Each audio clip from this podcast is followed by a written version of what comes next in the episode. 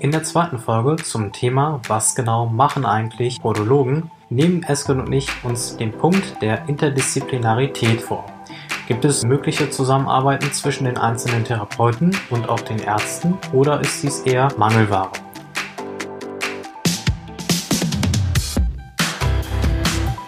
Als weiteren wichtigen Inhalt diskutieren wir mögliche gemeinsame Projekte, die wir für die Zukunft anstreben können. Viel Spaß bei der zweiten Folge. Du hast schon mal kurz eben angesprochen, also der Kontakt zu den Ärzten scheint gegeben. Ähm, wenn ja, wie stark? Ist das ähm, regelmäßig? Und wie sieht die Zusammenarbeit mit anderen Fachbereichen aus? Also im Grunde genommen ist das bei uns äh, essentiell. Also wir sind natürlich äh, wie die meisten Heilmittelbringer äh, immer weisungsgebunden. Das heißt, über die Verordnung kriegen wir eine Anweisung, was wir zu tun und zu lassen haben. Und ähm, natürlich ähm, ist es in der Physiotherapie bestimmt so, dass alle Verordnungen richtig ausgestellt sind und immer die mhm, richtigen. Immer die richtigen ja? Zahlen, ja, ja. Immer, immer. ne? Auch gar keine komischen Sachen, die da draufstehen. Ähm, naja, ähm, deswegen ist der Kontakt gerade zu den ähm, Sprechstundenhilfen extrem, extrem gut, ähm, damit wir auch unsere Änderungen und sowas durchkriegen. Wobei ich sagen muss, äh, mittlerweile schicke ich auch die Patienten wieder mit ihren Verordnungen los, wenn, wenn ich denen zutraue, dass wir das ändern können, weil ähm, ich gar nicht die Kapazität und die Zeit und die Lust habe. Natürlich habe ich hier auch sehr viel ältere Patienten, die das nicht mehr leisten können. Und äh, ja, äh, ich mache das zum Teil auch. Jetzt werden mich da bestimmt der ein oder andere Kollege äh, mit dem Kopf schütteln, wie kannst du nur und sowas. Nee, es gibt, äh, ich mag tatsächlich einige meiner Patienten und ja, nee, aber der Kontakt zu den Ärzten, bei mir hier eine ganz besondere Situation, da ich meine Praxis in einem Ärztezentrum habe. Wir haben hier sechs verschiedene Praxen, wenn ich mich recht, ja, eins, zwei, ja, ungefähr sechs Praxen. Und wir treffen uns halt ähm, regelmäßig auf dem Flur, auf dem Parkplatz, unterhalten uns ähm, zum Teil auch ähm, ja privat äh, über private Sachen, aber dann halt auch über den fachlichen Austausch, ganz klar. Ähm, das funktioniert ganz gut. Ähm, auch wenn ich jetzt zum Beispiel bestimmte Fragen oder äh, bestimmte Anregungen habe, dann kann ich da kurz anrufen, ähm, weil ich einfach einen sehr, sehr persönlichen Draht zu den Leuten aufgebaut habe. Ich kann das auch nur jedem raten. Werdet persönlich bekannt, macht euch, macht euch sichtbar, macht ein Gesicht dazu. Ähm, das rate ich jedem grundsätzlich. Klar, so größer die Stadt, so mehr Ärzte man hat, desto schwieriger wird das vielleicht, aber ähm, ja, macht euch halt sichtbar, macht ähm, ja, gute, gute Werbung über die Patienten an die Ärzte und dann läuft auch die Zusammenarbeit mit den Ärzten. Ähm, wichtig, würde ich sagen. Und Absolut. Auch, also ich habe auch zum Beispiel, wir haben zum Beispiel das äh, mit den äh, Therapieberichten. Bei uns werden die Therapieberichte nicht extra äh, vergütet, da gibt es keine Vergütungsverordnung für. Und ähm, ich habe mit dem einen oder anderen Arzt äh, mal gesagt, pass auf, ähm, wenn du den Bericht nicht unbedingt lesen willst, ähm, dann sage ich dir Bescheid, wenn was ist. Ja, das heißt, wenn tatsächlich etwas in der Therapie schiefläuft oder etwas in eine gefährliche Richtung läuft, dann kriegt der Arzt ganz, ganz schnell, schnell Bescheid und weiß genau, mit dem Patienten müssen wir jetzt das und das äh, in Angriff nehmen, beziehungsweise das muss der Arzt ja dann entscheiden, was in Angriff gen genommen werden muss. Ähm, weil, ja, diese ganzen Berichte und sowas in der Realität doch leider nicht so gründlich gelesen werden, wie sie sollten. Ne? Und ähm, äh, ja, bitte über, äh, du hast es gerade davon an, äh, du hast gerade davon gesprochen, ihr seid im Zentrum. Wie ist das so? Also läuft auch viel darüber hinaus äh, zu anderen Ärzten, die meiner, also meinetwegen irgendwie im Nachbarort sitzen. Wie nimmst du das wahr? Ist da der Kontakt auch so regelmäßig? Ja, definitiv. Also es äh, gibt natürlich so, äh, gerade zu den Schwerpunktpraxen, also ich, wir haben jetzt sehr viel mit den äh, Diabetologen halt. Also ich habe hier zum Beispiel äh, gerade hier eine neue Statistik in meinem Programm aufgemacht hier gibt es einen ähm, Arzt bei uns hier in der Nachbarstadt Hameln, ähm, der macht äh, 35 Prozent aller meiner Rezepte. Ne? Und äh, die sind tipptopp und ich kenne den halt auch noch aus dem Angestelltenverhältnis, kenne ich den Arzt noch heraus. Ich war auch schon mal bei dem auf einer Fortbildung gewesen und ähm, das läuft halt auch. Also ich denke, das hat nichts mit Lokalität zu tun, wenn man halt bereit ist, äh, ein, zweimal richtig Arbeit zu investieren, um sich da halt Namen zu machen. Und die besten, äh, die beste Reputation und auch den besten Draht zum Arzt kriegt man über den Patienten. Also wenn der Patient sagt, ich bin dort und dort in der Therapie, ähm, das ist super, das ist klasse und die Ergebnisse sind bei uns ja auch richtig sichtbar. Also ähm, man kann sehen, wenn die Füße in einem äh, Zustand sind, der nicht gefährlich ist. Man mhm. kann sehen, wenn jemand äh, darauf achtet, welche Schuhe muss, äh, trägt er jetzt. Man kann sehen, äh, wenn derjenige auf einmal nicht zu kleine Socken zum Beispiel trägt. Das ist ein, eine witzige Sache übrigens. Die meisten Leute tragen zu kleine Socken ähm, und äh, versauen sich dadurch zum Beispiel äh, viel ihrer Fußgesundheit, weil sie gar nicht merken, welche Spannung durch einen Strumpf oder einen Socken auf den Fuß äh, aufgebracht wird. Ja, ähm, bis, bis hin zu Ödem und äh, sonstigen Späßen. Ja, ja. Ja, also wir haben zum Teil, dass, dass es da äh, zu Hammerzehenbildung äh, Krass, führt, okay. weil, ja. weil, die, weil die Zehen, guck mal, weggedrückt werden. Und wenn man sich mal anguckt, was da in der Industrie, was da kommt, äh, irgendwie Größe 2 bis 100, ja, und dazwischen gibt's nichts, sondern nur Stretch. Das ist, äh, das ist ganz, ganz gefährlich für manche Leute. Für die meisten natürlich nicht, aber für viele ist es gefährlich. Mhm. Aber von den Ärzten halt weg äh, haben wir natürlich auch ganz, ganz viele Kontakte zu anderen äh, Leuten, also zu anderen äh, Fachgruppen, wie zum Beispiel Orthopädie-Schuhmacher. Ähm, arbeiten wir ganz eng mit zusammen, gerade die Einlagenversorgung und auch die Versorgung mit diabetischen Schutzschuhen, die es da gibt. Weil ähm, unsere Patienten, wie gesagt, wenn sie an Neuropathie oder Angiopathie leiden, die merken zum Teil nicht, wenn sie eine, einen Ulkus am Fuß haben. Und äh, da auch den Grund herauszufinden, warum das so ist, ist ja häufig einfach die falsche Schuhversorgung oder beziehungsweise die falsche Belastung und äh, ja, Statikprobleme halt in der Schuhversorgung. Und da muss man natürlich auch einen guten Draht zu den Leuten aufbauen.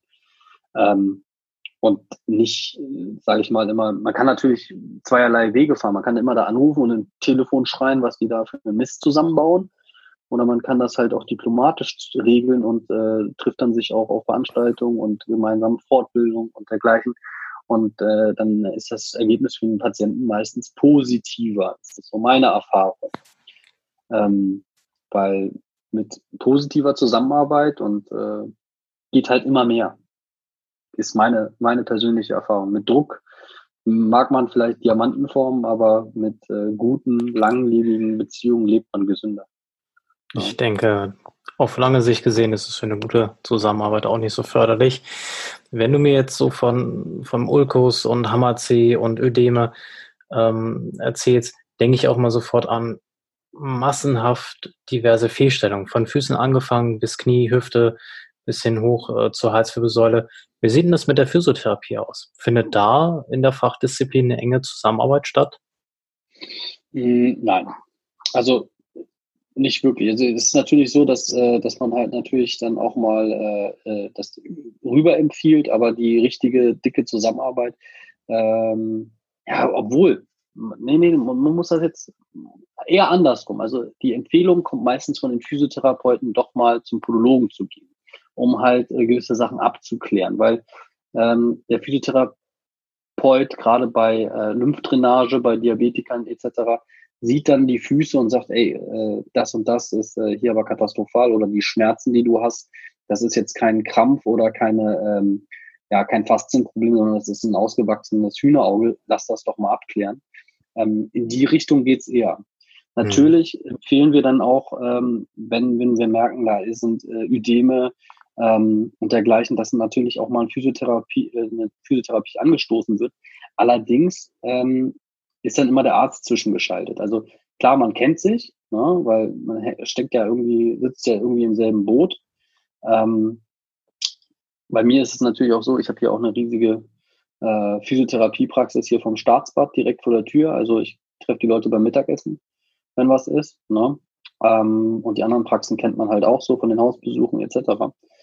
Ähm, ja, richtig dicke Zusammenarbeiten Gefühlt nicht, wahrscheinlich ja. Hm, okay, also, verdeckt also, dann eher. Also ist es tatsächlich, ist es, äh, ich, ich denke, dass keiner das so wirklich wahrnimmt, aber wir arbeiten halt automatisch zusammen. Ja, also äh, wir arbeiten ja am gleichen Patient. Also ich sage immer, wir, wir bauen ja wie eine Art Spinnennetz auf und der Patient ist die Spinne äh, und wir halten, dass der nicht runterfällt. Ja. Und ähm, dadurch, dass wir alle an denselben Strängen ziehen, arbeiten wir schon irgendwo zusammen. Wir haben halt äh, intensiveren Kontakt zum Beispiel zu Pflegepersonal. Ne? Da haben wir nochmal einen viel engeren Kontakt, weil ähm, ja, Physiotherapeuten treffe ich nicht so viele wenn ich ehrlich bin. Ja, vielleicht äh, sollten wir das, das mal ändern. Definitiv werde ich äh, das mit der Podologie ab jetzt äh, sehr intensiv auch bei meinen neurologischen Patienten mal beachten. Und äh, da dürfen sich jetzt ein paar dann nächste Woche beim Podologen definitiv anmelden. Ähm, ja, wo, wo siehst du Verbesserungsmöglichkeiten und Chancen eigentlich? Ähm, jetzt nicht nur die Physiotherapie, aber generell die Interdisziplinarität nochmal zu fördern. Also sind deiner Meinung nach gemeinsame Projekte irgendwo möglich und machbar?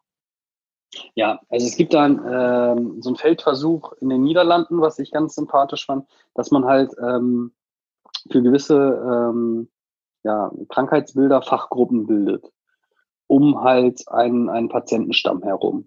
Das heißt, wenn man jetzt äh, sagt, okay, da ist ein Hausarzt drin, da ist ein Pflegedienst drin, da ist ein Podologe, da ist ein Physiotherapeut, ein Ergotherapeut etc. drin, ähm, und die kümmern sich alle um die Gruppe XY.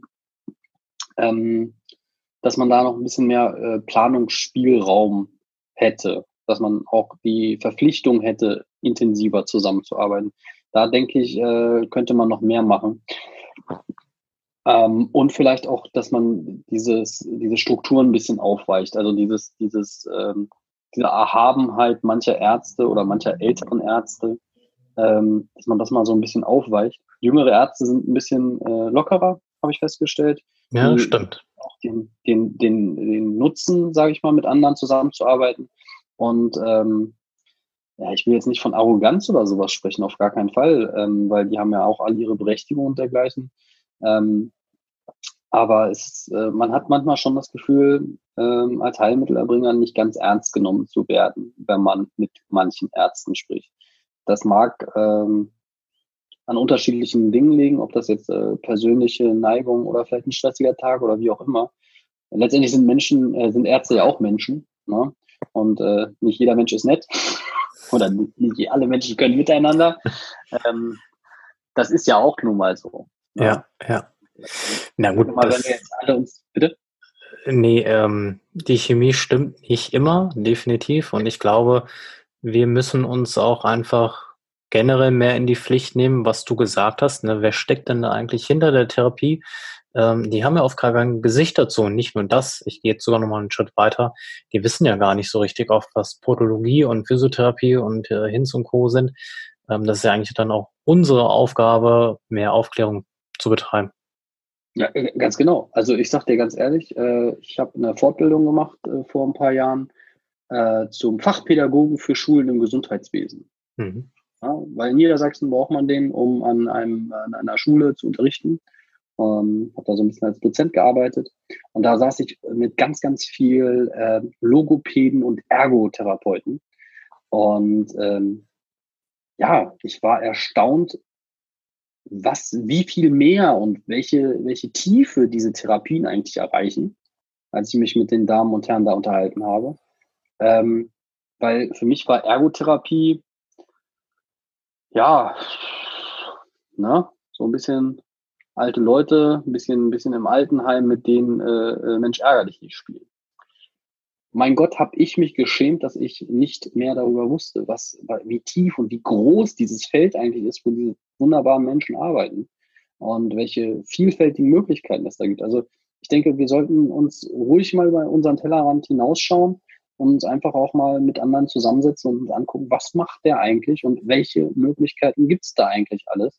Mhm. Ähm, weil es ist in vielen großartigen Bereichen, die sind komplett unterschätzt.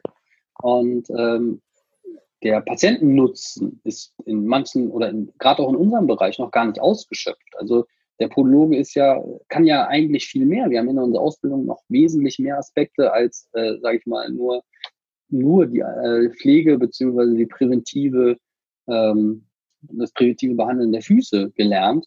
Aber es geht ja weiter mit äh, Therapien zur eingewachsenen, also zur Unguius und Canatus, zu eingewachsenen Nägeln. Wie kann man das herausarbeiten äh, mit eingewachsen, äh, mit, mit Nagelschwangen? Wie kann man zum Beispiel auch äh, Druck- und Reibeschutz selbstständig oder selber anfertigen? Also so Orthesengeschichten und dergleichen oder Orthosen. Ähm, dann auch Einlagenberatung äh, oder auch Einlagenbau haben manche Kollegen auch auf der Tagesordnung. Ähm, da ist ja noch lange nicht Ende der Fahnenstange. Hm. Ja, und in anderen Ländern wird äh, operiert der Podologe sogar. Also das ist wow. natürlich erstmal ein bisschen ausgeschlossen, aber ich weiß zum Beispiel in den USA, der Podiatrist, der macht alle kleineren ähm, äh, Operationen. Also das ist natürlich auch ein Medizinstudium, aber die machen dann halt äh, eine Entfernung von einem kleinen Knochen oder von einem kleinen Wuchs, alles was am Fuß ist. Ja, auch die Engländer machen das und äh, das ist ganz, ganz spannend. Also das Potenzial in den meisten therapeutischen Berufen wird von den Krankenkassen zumindest nicht voll ausgeschöpft. Ich weiß nicht, wie es, also es äh, wäre genauso salopp zu sagen, alle Physiotherapeuten sind halt äh, medizinische Masseure, ne? Die machen alle nur Thai-Massage auf Rezept. Ne? Das ist ja auch Quatsch. Ja. Und äh, ja, definitiv. Ne? Und aber wie gesagt, da denke ich, ist es auch immer dem Berufsbild selbst geschuldet, dann auch mehr dafür zu tun ne? und zu sagen, hey, wir sind die Berufsgruppe, wir haben damit zu tun. Und wenn du das jetzt so ansprichst, ploppen bei mir gerade ein paar Projektideen auf. Ne? Es gibt so gerade in der Physiotherapie aktuell die Stammtische, also da, wo sich halt Vertreter der Physiotherapie zusammensetzen mehr gesundheitspolitisch diskutieren. Fände ich eigentlich ganz cool, wenn wir das mal wirklich äh, als Kennenlernrunde nutzen würden, um halt genau solche Sachen mal zu besprechen und zu sagen, hey, wer, wer steckt eigentlich hinter der Ergotherapie und Podologie und hinter all diesen ganzen spannenden und total interessanten Bereichen. Ja, vielleicht für die Zukunft, liebe Zuhörer, ein Projekt, was ihr euch mal durch den Kopf gehen lassen könnt. Absolut. Also ähm, ich möchte auch hier jeden, der hier zuhört, auch äh, jeden Podologen dazu anregen, rauszugehen und Kontakte auch äh, nicht nur zu anderen Therapeutengruppen zu suchen, auch sondern zu Kollegen, weil wichtig ist äh, auch die interdisziplinäre Zusammenarbeit nicht nur mit anderen Fachgruppen, sondern auch mit den eigenen Leuten ja. äh, zu fördern. Weil das ist auch so eine Sache, die höre ich immer wieder aus allen Bereichen, äh, dass wir eigentlich zwar dasselbe machen, aber nicht miteinander arbeiten. Und äh, das finde ich äh, eigentlich schade, weil ich könnte mir gut vorstellen, zum Beispiel eine Urlaubsvertretung für Praxen hier im Ort zu machen. Ich könnte mir gut vorstellen, dass auch mal mich jemand vertritt, ähm, wenn die Zusammenarbeit zum Beispiel enger und ähm, ja und vertrauensvoller wäre. Ähm, also ich kann immer nur jeden, an jeden appellieren, lernt euch kennen, habt keine Angst voreinander, weil äh, keiner wird irgendwem was wegnehmen, weil wir haben eher die Situation, dass wir alle zu viel zu tun haben als zu wenig. Ne? Definitiv, ja. Und äh, vielleicht als zweites Projekt, ich habe definitiv eine Kollegin, die sich äh, viel mit äh, der kindlichen und auch erwachsenen Fußentwicklung beschäftigt. Ich glaube, da wäre es mal total interessant, dass ihr beide einen Podcast macht und euch fach, fachlich austauscht. Das wäre total schön. Also da würde ich mich mega drüber freuen. Also äh, schick mir gerne nachher mal die Kontakte, weil ähm, gerade äh, das ist ja Arbeit in der Zukunft. Ne? Also Kinder äh, sind das großartigste Projekt, was wir alle vor uns haben. Also ich bin selber Familienvater, äh, habe eine wunderbare Tochter und ähm, ich habe mir damals auch so überlegt, was, was müssen wir unseren Kindern eigentlich auch beibringen in, für meinen Fachbereich. Und äh, hm. ich habe mal so eine provokante Frage immer hingestellt ähm, wer bringt unseren Kindern eigentlich Fußpflege oder den richtigen Umgang mit den eigenen Füßen bei? Keiner.